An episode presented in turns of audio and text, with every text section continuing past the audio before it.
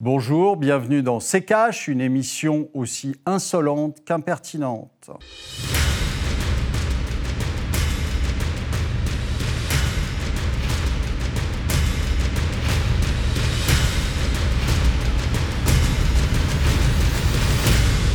Bonjour, aujourd'hui nous allons décrypter une actualité toujours plus hallucinante. Bonjour Philippe. Bonjour Olivier. Philippe Murer, économiste. Donc, euh, nous allons commencer par euh, euh, la nouvelle de la, semaine, qui était la visite de M. Macron en Algérie, qui, si j'ai bien compris, est, est, arrivé les mains dans les poches et est reparti les mains dans les poches. C'est-à-dire qu'il n'a absolument rien obtenu. Ce qui était brillant, vu le nombre de personnes qu'il emmenait avec lui. On se demandait pour certains ce qu'il faisait là, comme Jacques Lang, Jacques Attali. Euh, Jacques Attali, euh, qui ne sont ni ministres, ni chefs d'entreprise, ni quoi que ce soit d'ailleurs. Euh, et donc, qu'est-ce qu'il allait faire là-bas, le garçon Et qu'est-ce qu'il a obtenu? Pas grand-chose. Non, bah en fait, apparemment, il, y est allé sans but prévu, quoi. Donc c'était clair, mais en fait, il était allé chercher du gaz, puisqu'on manque de gaz aujourd'hui et que l'Algérie est un énorme producteur de gaz. Donc il est allé commander un peu de gaz à l'Algérie et puis, il s'est fait rouler deux fois dans la farine. Une fois par les Algériens, qui en fait nous demandent des visas, de prendre de l'immigration pour une soupape de sécurité au régime, mais là n'ont pas voulu donner de gaz parce que Draghi avait récupéré tout le gaz supplémentaire en fait, que l'Algérie pouvait produire. Donc il n'y en a plus. Et Draghi avait roulé Macron dans la farine lui-même, puisque Macron avait dit ah, on va faire un grand processus généreux d'achat coordonné de gaz au niveau de l'Union européenne. Évidemment, comme pour les vaccins d'ailleurs. Et évidemment, personne n'a écouté. Et il s'est fait donc rouler dans la farine totalement. Là, on a, on a appris euh, tout à fait euh, récemment que euh, Engie n'aurait plus, de, plus de gaz à partir de de demain, je crois. C'est ça. Euh, et que l'Union européenne, pareil, euh, allait euh, avoir une, grosse pénurie de gaz. Alors, Poutine joue, joue sa carte. Hein. Petit à petit, il ferme le robinet. Il a bien raison d'ailleurs, puisque Engie sera privé de gaz. Pourquoi? Parce qu'il ne paye pas. Donc, il est assez logique quand vous êtes fournisseur que euh, vous réclamiez à être payé, hein, c'est la moindre des choses. Euh, donc il, coupe le gaz et puis euh, petit à petit les prix vont s'envoler. Et qui va payer? Évidemment, c'est pas ni Elisabeth Borne ni ni Monsieur Macron, c'est nous hein, au final. Alors je, sais que Bruno Le Maire se vante sur les réseaux de, du blocage des prix. qu'il a, qu'il a fait, qu'il a fait uniquement pour euh, les privés. Hein, les, entreprises, elles, n'ont pas les prix bloqués. Euh, je rappelle que le prix du gaz a, totalement explosé. Euh, le petit problème que n'arrive pas à comprendre Bruno Le Maire, c'est que quand on bloque les prix, il y a bien quelqu'un qui paye au final. Et celui qui paye, bah, c'est nous. C'est le contribuable. Hein, c'est le contribuable qui va payer la différence donc, euh, euh, merci, monsieur le maire. 35 euh, milliards d'euros, je crois. Hein, oui, oui. C'est, la bah, moitié de l'impôt sur le revenu. Aujourd'hui, c'est à 35 milliards d'euros, mais la facture ne fait que grimper. Quoi. Exactement. Donc, en fait, ils se servent de notre argent pour faire des cadeaux, pour masquer leurs erreurs mm. et leurs énormes bêtises, parce que sinon, en France, ça se passerait très mal. Olivier, je ne sais pas ce que tu en penses. Si les prix du gaz et de l'électricité étaient au prix euh, coûtant aujourd'hui, même coûtant, ça se passerait très très mal. Oui, mais sur au les final, c'est la même chose. C'est-à-dire qu'on euh, on roule les gens à farine en leur expliquant qu'on euh, bloque les prix. Alors évidemment, instantanément, quand tu vas à la pompe, tu es bien content d'avoir 20 ou 30 centimes de, réduction. Quand tu vas euh, euh, payer ta note d'électricité, tu aussi es bien content qu'il y ait une, barrière. La seule chose, c'est que euh, tu vas le retrouver dans tes impôts, de toute façon. Sur le gaz, c'est x2. En fait, ça devrait être le double du prix. C'est ce qui était donné. Donc les gens, quand ils payent 1500 euros de chauffage, l'État en paye 1500 euros. Et sur l'électricité, on est à 60% d'écart entre le prix réel et le prix tel, qu'il tel que le paye. Donc il est complètement subventionné par l'État. Mais effectivement, ils effacent leurs erreurs. Et en fait, ça sera payé plus tard par la dette des Français. Et si on continue comme ça, de toute façon, la France va arriver à la faillite. hein. À force d'erreurs, de cadeaux fiscaux euh, pour réparer les erreurs et de tout ça. On est déjà en faillite, mais euh, euh, on, va, on va se prendre une récession qui, qui restera dans les annales de l'histoire. hein, Ah, c'est-à-dire c'est que clair. euh, euh, il faut bien comprendre que le, le PIB, c'est juste de l'énergie qui est convertie. hein. Donc, euh, euh, si vous diminuez euh, l'énergie, ben, vous diminuez forcément le, pi- le PIB. Donc, on va, on va se prendre une récession monumentale. Euh, autre, autre erreur qu'il qu'il masque joyeusement, c'est l'histoire des, des obligations indexées sur l'inflation. Ouais. C'est franchement incroyable qu'on soit arrivé à, ce, à ce, cette, cette histoire où on ne peut pas dire, euh, euh, Monsieur le maire ne peut pas se dédouaner en disant on ne savait pas. Euh, Qu'il y ait eu, euh, c'était déjà idiot il y a, quand ça a été mis en place, mais là, c'est plus de l'idiotie. Enfin, euh, on, arrive à quelque chose. Là, il l'a devant le nez. Il sait qu'il y a de l'inflation.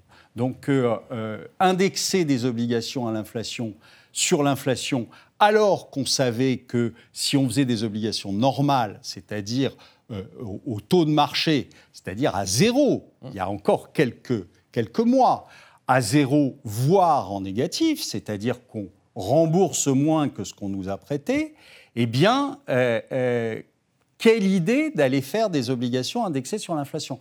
Là, c'est à minima 15 milliards. Non, beaucoup plus. C'est 15 milliards cette année d'augmentation de la charge de la On dette. est d'accord. Mais toutes les années d'après, il y aura 15 milliards minimum qui sont déjà actés tu vois, par rapport à ce qui serait passé s'ils n'avaient pas émis de ATI. Puisque, et je crois qu'elle dure 8 ans, donc ça va être plutôt, là on est déjà peut-être à 8 fois 15, 120 milliards. Et s'il y a de l'inflation l'année prochaine, ça va repartir pour un tour. Quoi. On est d'accord. Mais c'était 15 milliards cette année. 15 milliards plus les 35 milliards de, de- de- de- pour avoir capé le- le- les prix, plus... Enfin, je veux dire, on est, on est en train, je ne sais pas si les gens euh, réalisent, parce que évidemment, euh, personne ne s'amuse à faire l'addition de toutes les bêtises que euh, sont en train de faire euh, M. Macron et M. Monsieur Le Maire et Mme von der Leyen au niveau de l'Europe euh, et les différents États européens. Mais l'addition va être colossale Ah colossal pour toute l'Europe. Donc euh, euh, il ne faudra pas s'étonner si dans quelques mois, euh, les choses se passent extrêmement mal. Donc là, le, le scandale des, OATI, c'est- Charles-Henri Gallois qui l'a sorti il y a quelques, semaines. Personne, évidemment, n'en parle. J'ai entendu euh, simplement Bruno Le Maire qui nous expliquait que c'était à la demande des banques. hein. Euh, les banques peuvent lui dire merci, mais, euh, mais nous pas. Donc, moi- et moi- puis c'est ça- surtout que vous avez énormément, évidemment, dans ces OAT, vous avez énormément d'étrangers qui en prennent. Donc les Français en verront pas la couleur. Donc euh, est c'est une bêtise du haut jusqu'en bas. Ah ouais, c'est quand même des montants considérables. C'est-à-dire c'est 240 milliards d'euros Oui. d'OATI. Donc. Et en fait, les gens, que je l'explique aux, aux spectateurs, ils sont payés ensuite sur un taux d'intérêt auquel s'ajoute l'inflation. Hmm. En plus, il y a un énorme cadeau, c'est-à-dire que si l'inflation est négative, dans ce cas-là, on dit, bon, on va la compter à zéro. Donc il y a un premier cadeau. L'autre cadeau gigantesque, c'est d'être indexé sur l'inflation, donc d'être couvert. D'ailleurs, quand euh, Bruno Le Maire dit, ah oui, mais ça arrange les assureurs et les banques. Mais depuis quand le ministre de l'économie fait des cadeaux pour, avec l'argent des Français pour les banques et les assureurs sur des montants de 240 milliards d'euros. Là, on est quand même dans la folie. Le but du ministère de l'économie, c'est d'avoir le coût le plus bas de la dette pour les Français. Et tu as raison, ils auraient dû emprunter à taux zéro plutôt que de- d'emprunter avec ce risque-là. Mais ça va beaucoup plus loin dans la dinguerie. Donc non seulement ça coûte 15 milliards d'euros par an déjà, mais en plus, il y a 70% qui ne sont pas liés à de l'inflation française. Et là, on- et là, donc, plus personne ne maîtrise rien. C'est de l'inflation de la zone euro.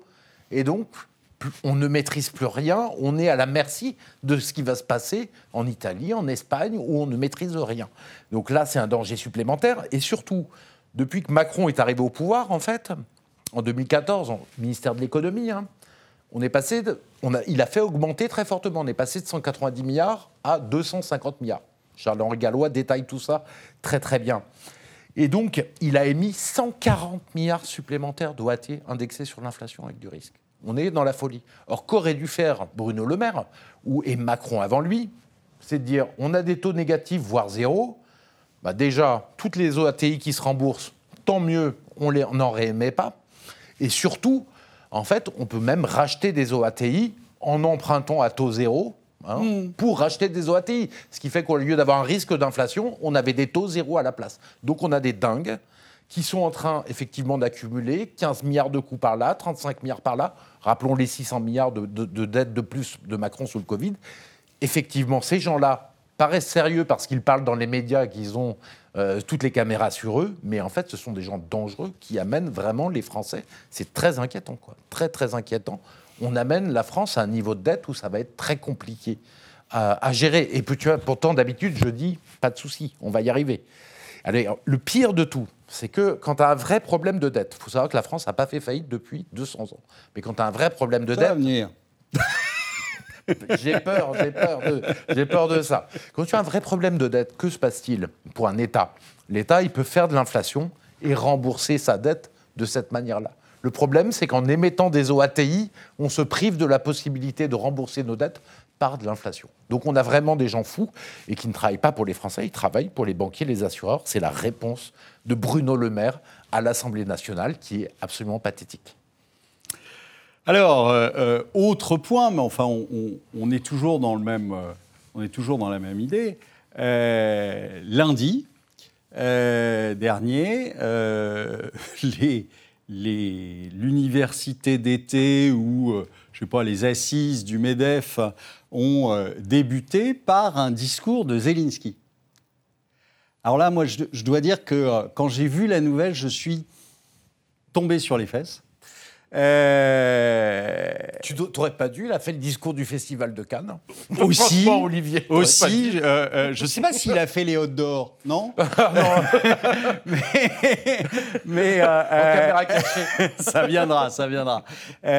non, c'est ahurissant. Mais à quoi joue-t-on? C'est-à-dire que ce type, qui est un, un escroc corrompu euh, du pays le plus corrompu de la planète, euh, ce, type-là euh, est en, train de, dicter sa loi au monde occidental. il apparaît régulièrement dans les médias, je pense même qu'on le voit un peu plus dans les médias qu'un Macron ou un autre.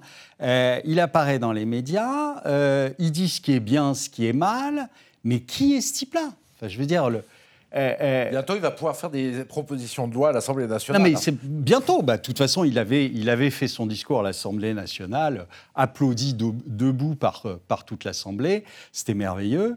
Euh, il l'a fait au Sénat aussi, je crois.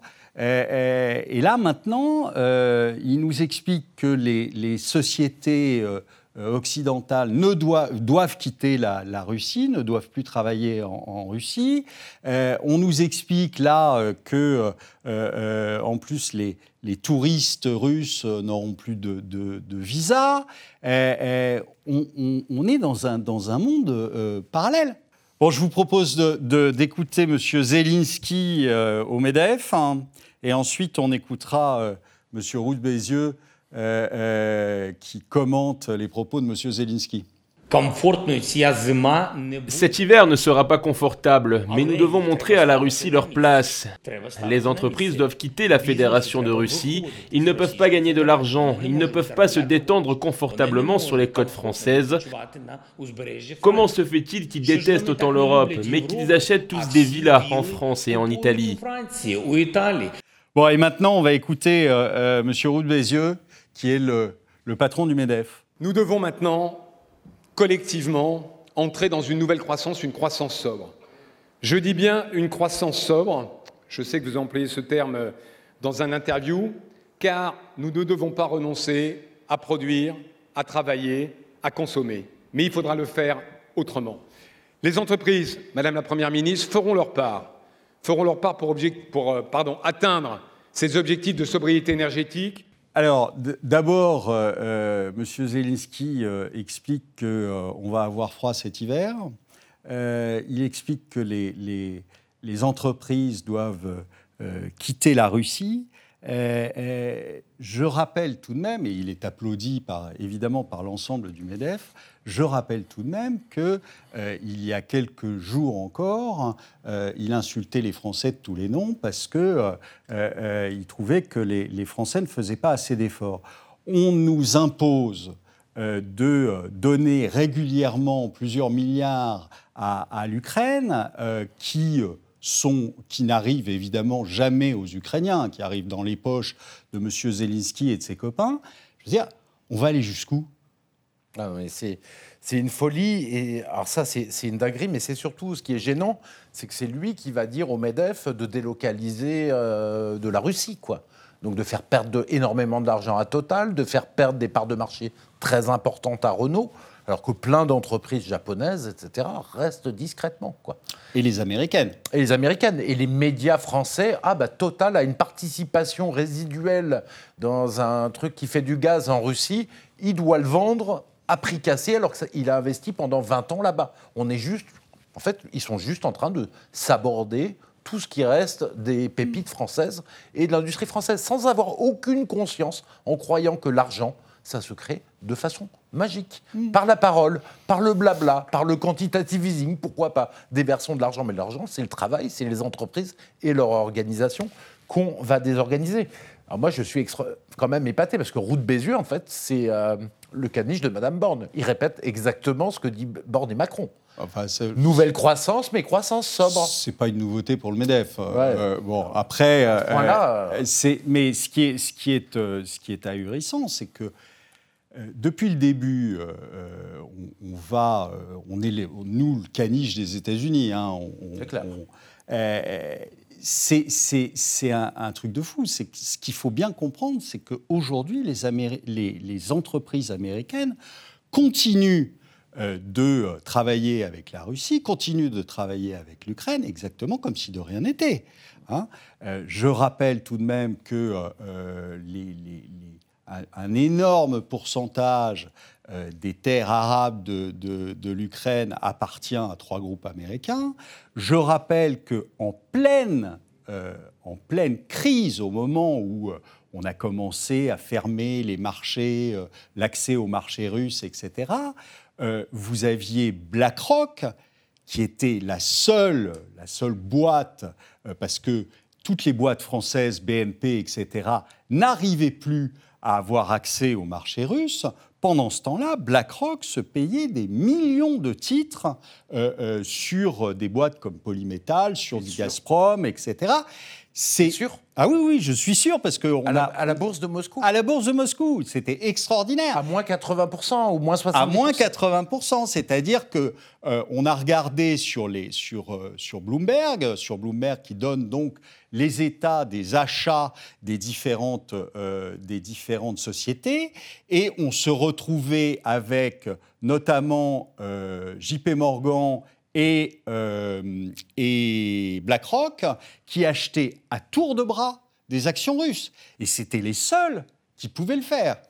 Parce que toutes les autres euh, euh, banques, que ce soit des banques du Royaume-Uni, que ce soit des banques françaises ou des banques européennes, ne pouvaient pas avoir accès au marché.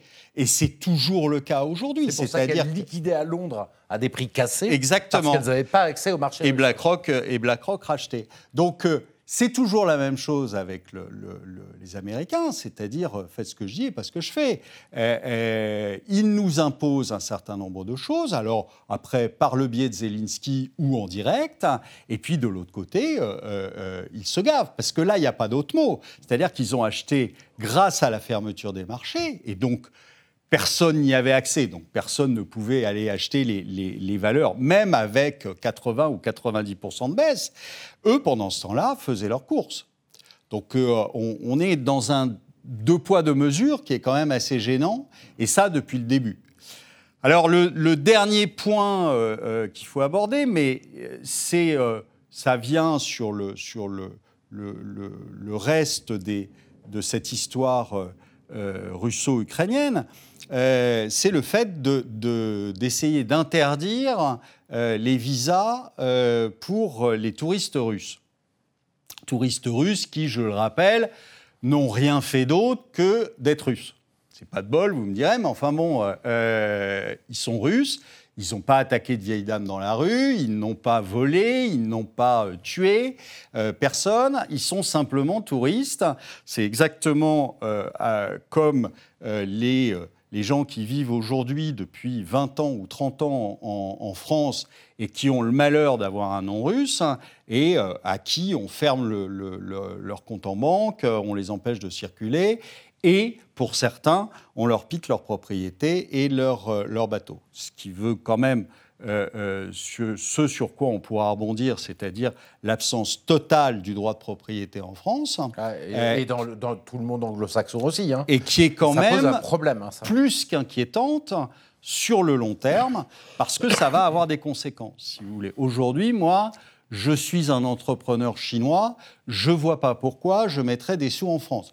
Parce que si jamais euh, il se passe ce qui devrait se passer, c'est-à-dire qu'à un moment il y a des problèmes avec Taïwan, eh bien les Chinois deviendront les Russes d'aujourd'hui et euh, euh, on pourra leur piquer leurs actifs, on pourra les empêcher de circuler et on pourra saisir leurs biens et leur, et.